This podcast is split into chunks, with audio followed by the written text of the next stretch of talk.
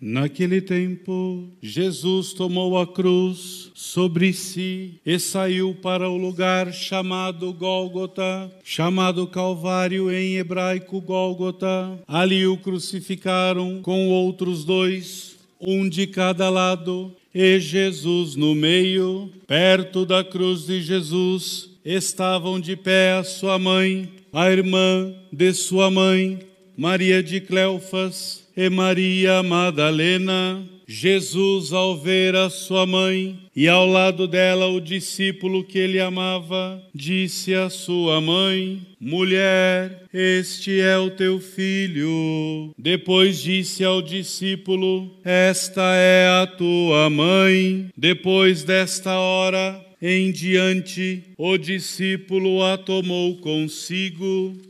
Palavra da salvação. Seja louvado nosso Senhor Jesus Cristo. Celebramos hoje esse ofício de solenidade em honra a Nossa Senhora de Fátima. O Senhor providencialmente preparou essa solenidade para nós hoje, na quarta semana da Páscoa.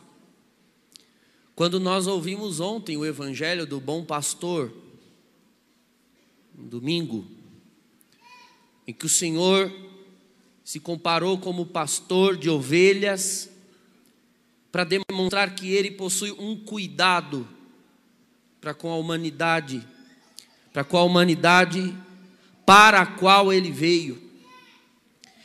E nós celebramos hoje a aparição da Virgem Maria, justamente a três pastores pastores de ovelhas, num lugar bastante ermo, um lugar onde hoje tem o nome de Fátima, enquanto diocese, mas Fátima era um lugarejo. Esses, esses três, essas três crianças moravam numa aldeia chamada Aljustrel. Aljustrel. Moravam ali nós estivemos lá agora em dezembro, os que puderam fazer a peregrinação, um lugar ainda hoje muito pequeno, onde ainda estão familiares dos pastorinhos.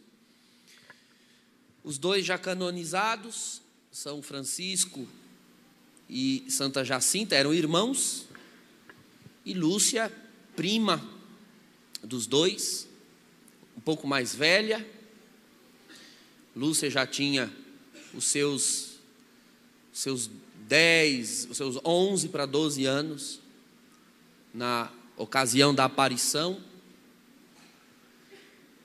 Francisco possuía aí os seus 10 e Jacinta 8 anos de idade. E quando Nossa Senhora, irmãos, aparece, ela aparece porque desde o princípio, quando nós vemos na Sagrada Escritura o Espírito do Senhor vindo sobre ela, o Espírito Santo faz, ou melhor, gera em Maria uma vocação que jamais acabará. Uma vocação também de pastora espiritual. A Virgem Maria tem paixão por tudo aquilo que Deus tem paixão. E não descansa enquanto não cuidar e enquanto não zelar por tudo aquilo que Deus cuida e zela. Mas eu quero chamar a atenção dos irmãos hoje para verem como o coração de Maria tem um sentimento que precisa surgir, que precisa ser alimentado no coração de todo cristão. O coração dela é um coração voltado para toda situação de carência, de sofrimento, onde falta algo, onde há uma miséria, onde há uma dificuldade, o coração da Virgem Maria se volta para lá. Não é à toa que em Fátima, quando ela aparece, ela diz que é preciso orar rezar, fazer penitência, oferecer sacrifícios, e que ao fim o imaculado coração dela triunfará. Por que o triunfo do imaculado coração de Maria? Por que necessariamente o imaculado coração de Maria ainda triunfará? Ela diz: por fim, o meu imaculado coração triunfará. O sagrado coração de Jesus já triunfou na ressurreição na ascensão, onde está à direita do Pai. E a Virgem Maria, conforme a nossa fé católica, também já foi glorificada, também já está de corpo e alma nos céus. Acontece que o coração de Maria ainda busca um triunfo. Ela busca o triunfo dos corações humanos que precisam ser assemelhados ao dela. Porque a igreja tem coração de discípulo. A igreja tem que ter o um coração, eu tenho de ter um coração, você tem de ter um coração que deseja seguir o de Jesus. O coração de Jesus é um coração para ser seguido. E o coração de Maria é um coração que segue. Então, o coração de Maria, embora já tenha um triunfo nela, ainda aguarda um triunfo na igreja. A igreja ainda precisa triunfar. Triunfar sobre o quê? Vencer a quê?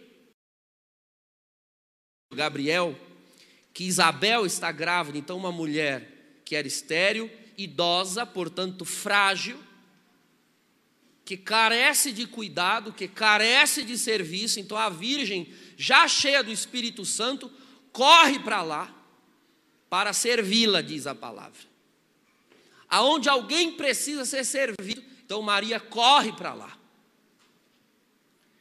Depois acontece na casa de Nazaré, na família de Nazaré, uma ausência, a pior ausência, que é a de Jesus. O menino, aos 12 anos, se perde e some da caravana. E o que é uma caravana sem Jesus?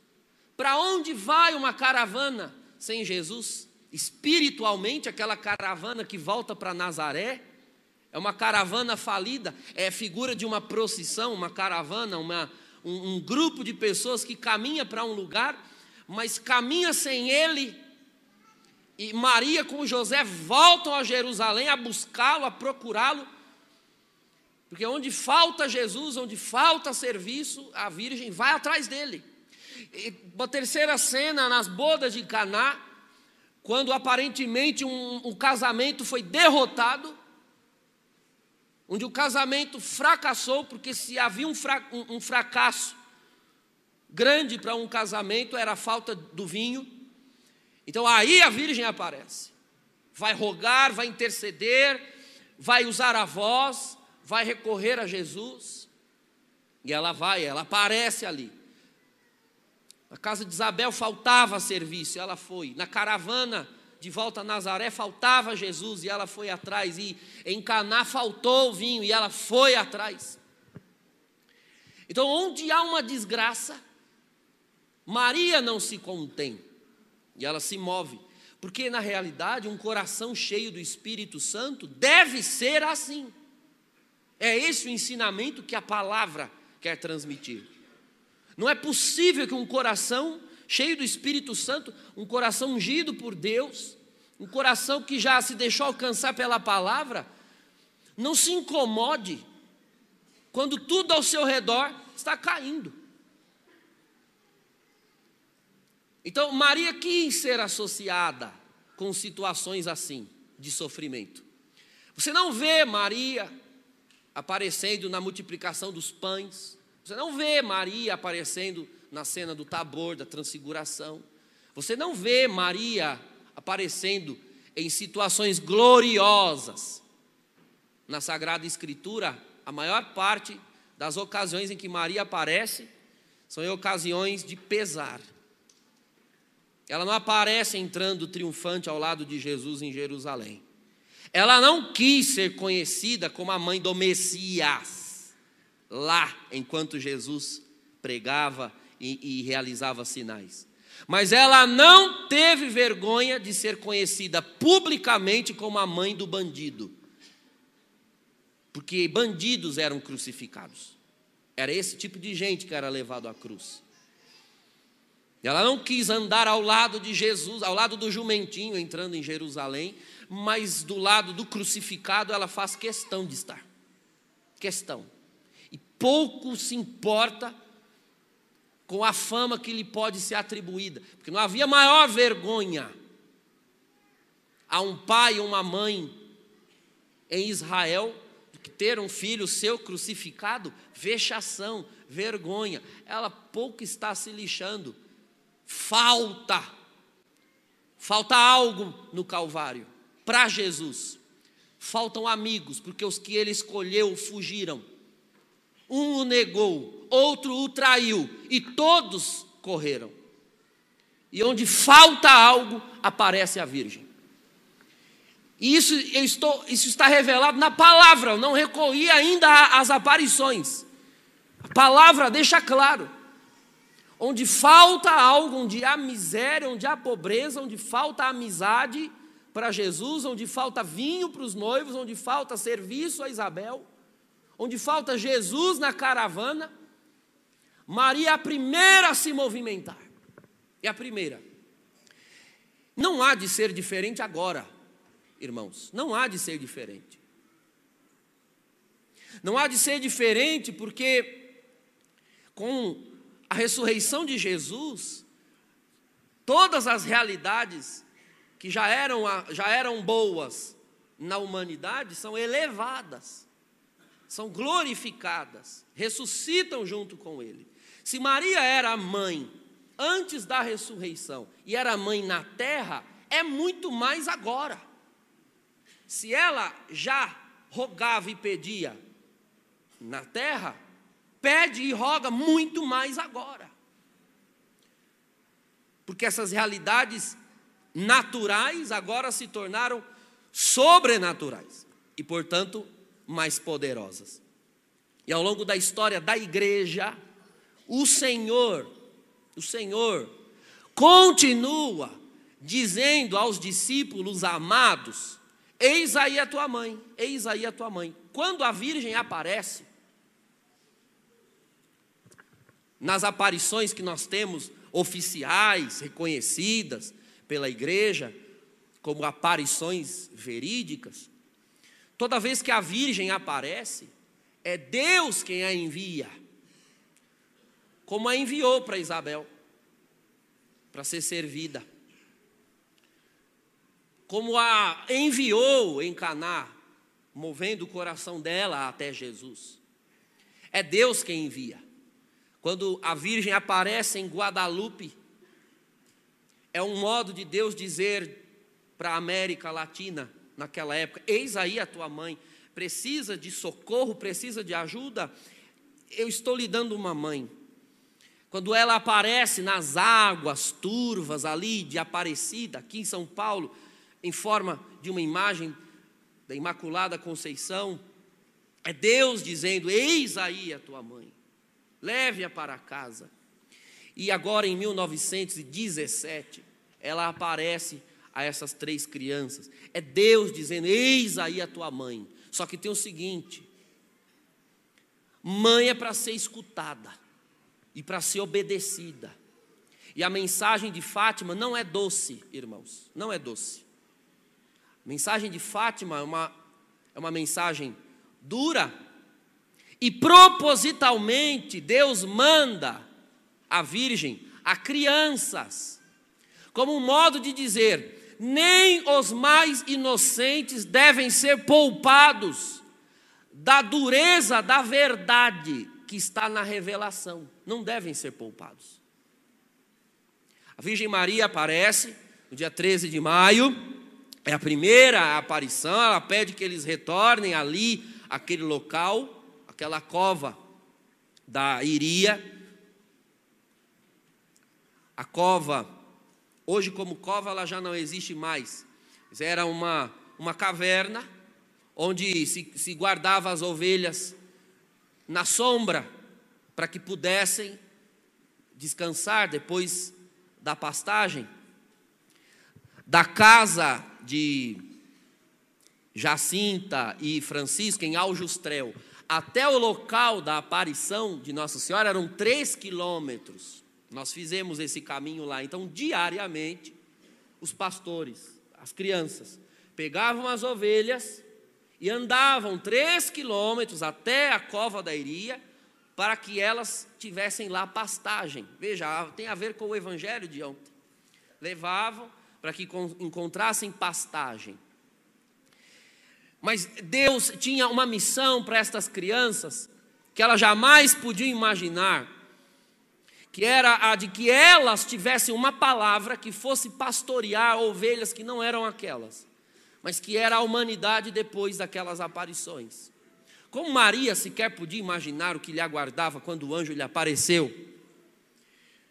E ela também se tornou pastora, ao pastorear o mundo, dando ao mundo o, o Salvador.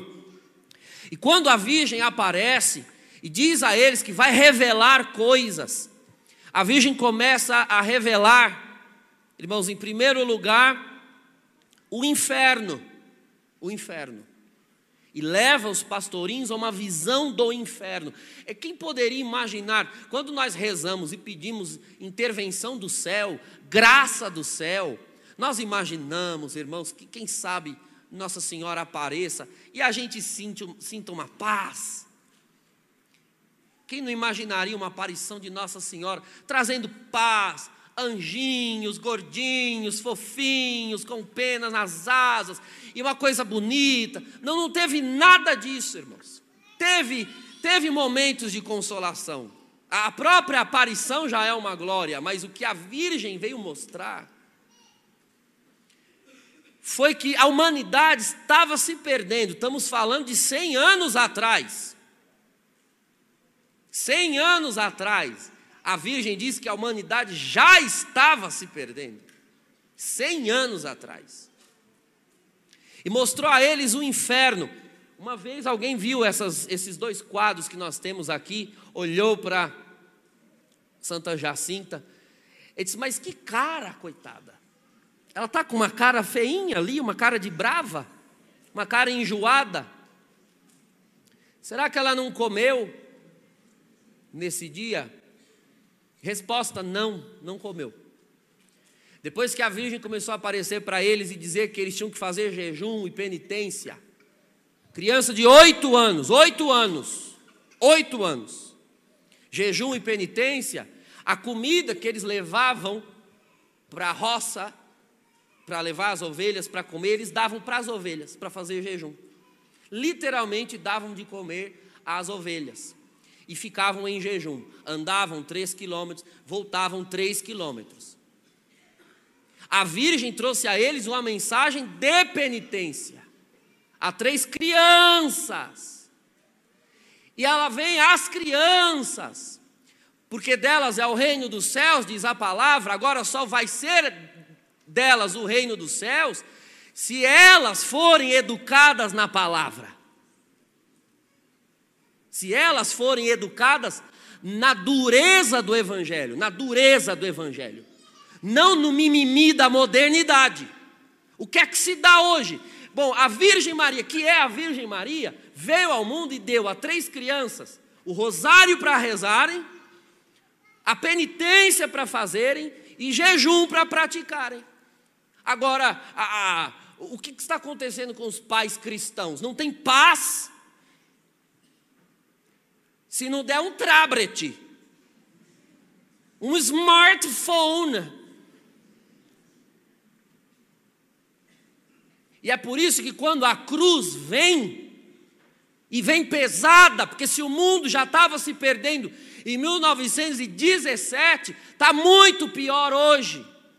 E nós educamos nossos filhos na fofura. E quando elas saem do portão para fora e veem que o mundo está destruído, a alma delas não tem força de enfrentar. E cada vez mais, nossas crianças, crianças, 10, 11 e adolescentes de 12, 13 já estão caindo em depressão, cortando os próprios pulsos, pensando em morte, querendo desistir da vida. Claro, o lar era macio, a casa era macia, não, a gente não educa mais filhos para a cruz, não educa mais para a cruz quando ela vem, ela pega os nossos filhos, consome os nossos filhos, domina os nossos filhos, e eles, ao invés de carregarem a cruz, são carregados por ela. Ou o contrário, quando vem a cruz, não sabem enfrentá-la e se entregam ao pecado, aos vícios, à depravação, para tentar se enganar, se iludir e dizerem para si mesmos que o mundo não é tão ruim quanto se pensa. E elas fogem para o pecado. E o pecado vai fazer pior com elas. Então a Virgem Maria está ensinando aqui pais e mães a educar os seus filhos. Você quer educar os teus filhos? Ensine a rezar. E fale, veja, é a Virgem Maria, e fale do inferno. A Virgem Maria mostrou o inferno. É mais ou menos assim: seu filho está doente, e você quer dar a ele remédio, e o infeliz não quer tomar, porque é amargo, né? E você diz: Ó, oh, se você não tomar, vai ter que ir no médico e vai tomar injeção.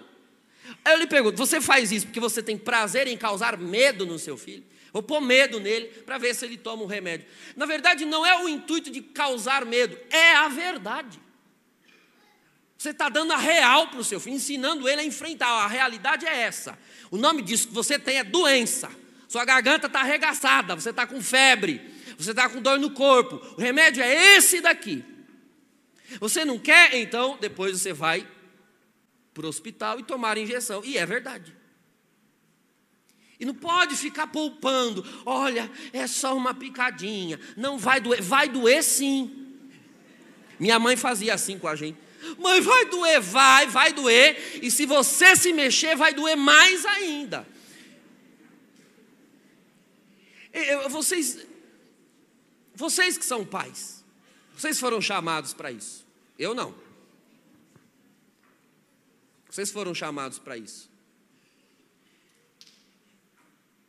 O que é que os seus filhos vão ganhar?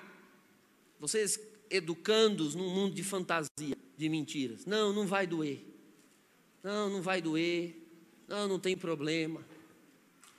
O filho vem, toca o terror na igreja, aí você põe a culpa no padre. Oh, o padre vai brigar. Aí a criança fica com medo do padre e ela não quer mais ir num lugar onde o padre vai brigar com ela. Aí depois você estranha que ela não quer saber de padre, não quer ir na missa, não quer se confessar. Claro, ela foi educada, sabendo, dize, dizendo para ela, as pessoas dizendo para ela que o padre briga. É claro que ela vai ter medo do padre. Não, ela tem que ficar quieta porque é hora da missa. E você tem que ensinar ela. Então lá em casa era assim. Minha mãe enchia a gente de chá de camomila antes da missa, bastante para a pressão cair. E a gente dormir. Já estou dando, passando a letra para vocês. Agora, nem sempre resolvia, que às vezes a bateria. Então ela simplesmente olhava, olha, se não calar a boca, vai apanhar. Eu vou levar você no banheiro, vou dar no meio das tuas pernas. E ela dava mesmo. E não tem esse negócio, ah, toda vez que eu vou para a igreja, eu apanho. Então ela não vai mais querer vir para a igreja. Não.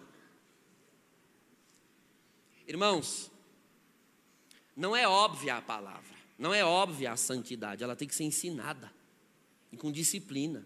A Virgem pegou três crianças e mostrou o inferno. Então, esta foto ali é uma foto, fotografia de fato. Os fotógrafos tiraram na aparição em, em que logo após, a foto foi tirada logo após a visão do inferno. Então ela não podia estar, eles não podiam estar com outra cara. A Virgem não poupou a eles. Então, olha, se você não reza, se você não ora, se você não busca, o que vai acontecer? Você vai para o inferno. E não poupe o seu filho de, dessa verdade, não poupe. E não se trata de amedrontar, e não se trata de causar medo. É a verdade. Fale do amor do Senhor. Fale da paixão do Senhor. Para que ele deseje um dia servir a Deus, porque Deus o ama. Agora, Deus não vai jogar ninguém do inferno. Nós é que vamos sozinhos para lá quando não o amamos de volta.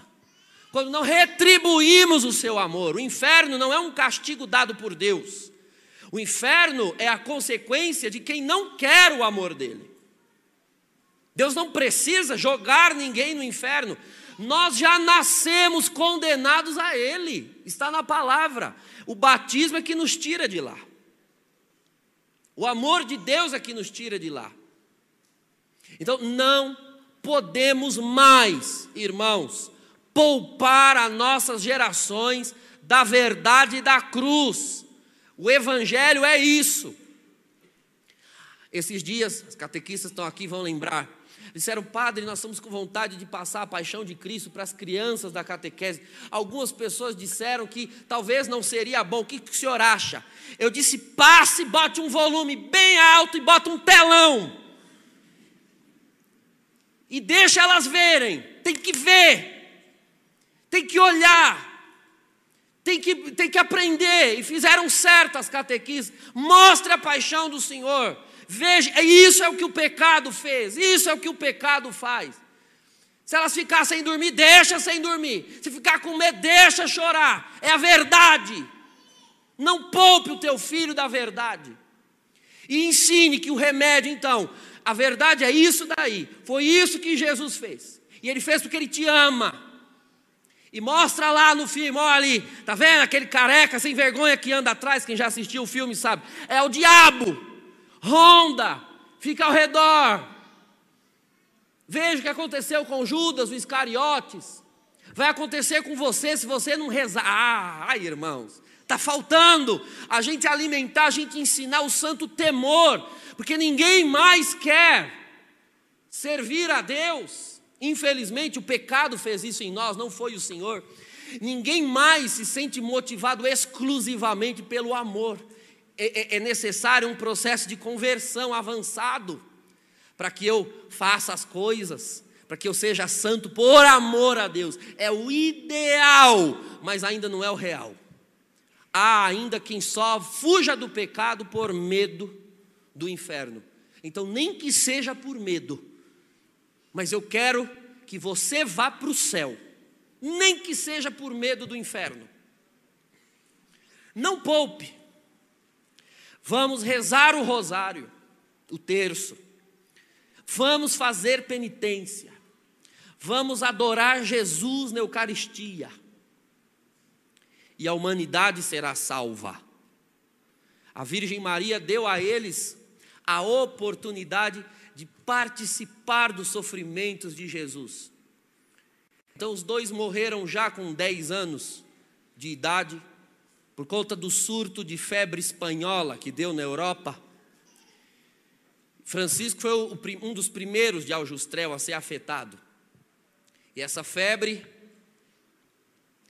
os sintomas dela são algo parecido com a dengue, né? uma dengue hemorrágica, dor, dor, muita dor, muita febre, e a pessoa não morre bem, ela morre sofrendo, sofrendo muito. E eles não murmuraram, ao contrário, ao contrário, eles sofrendo, Francisco sofrendo no leito de morte, dizia: Eu agradeço a Deus por poder estar sofrendo e poder oferecer esses sofrimentos pelos pecados da humanidade. Oferecer o sofrimento. Criança de 10 anos sabe, soube fazer isso e tem muita gente com 60, 70, 80 anos nas costas que, com uma dor de bico de papagaio, não sabe oferecê-la. Transforma ela em lamúria, lamento, murmuração, reclamação, mas não transforma em oferecimento.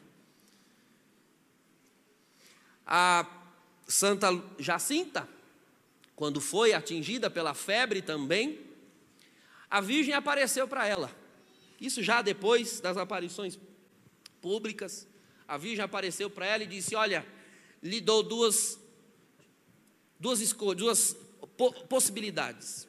Você pode vir logo, ou você pode ainda sofrer um pouco mais e e quanto mais sofrimento você oferecer ao coração de Jesus, mais almas você vai salvar. O que você escolhe? Ela disse: Eu quero sofrer. Me deixe sofrer o quanto for preciso. E o maior medo de Santa Jacinta, uma criança de 10 anos, uma criança de 10 anos, o medo dela era de morrer sozinha. Era o maior medo. Ela sabia que ia morrer. Porque ela viu vários dos seus irmãos morrerem. Eles eram 11 irmãos, morreram nove da febre espanhola, da, da gripe espanhola. Então ela viu todos os irmãos morrendo, inclusive Francisco, e disse: Bom, eu vou morrer, mas eu só não quero morrer sozinha, uma criança. Queria ter alguém para pegar na mão. Então ela teve, em primeiro lugar, que fazer uma cirurgia sem anestesia. Então lhe abriram próximo ao, ao pulmão, sem anestesia, mexeram, dez anos. Não deu um pio. Louvou a Deus por poder oferecer sofrimentos, para a salvação dos homens. E foi levada para um hospital em Lisboa. Os seus pais eram pobres, só tinham dinheiro para uma passagem, foi a dela. E ela foi sozinha para Lisboa. E morreu sozinha. Sozinha. Era o que ela mais temia, mas ela ofereceu até o seu medo por amor à salvação dos homens. Então, meus irmãos, quando nós celebramos hoje a Virgem de Fátima, quando nós temos a consciência de que somos uma paróquia a ela dedicada, de que nós temos este ensinamento como norma de vida, porque se trata da nossa paróquia, eu quero pedir perdão a Deus por não ter feito o que devo fazer pela salvação dos homens.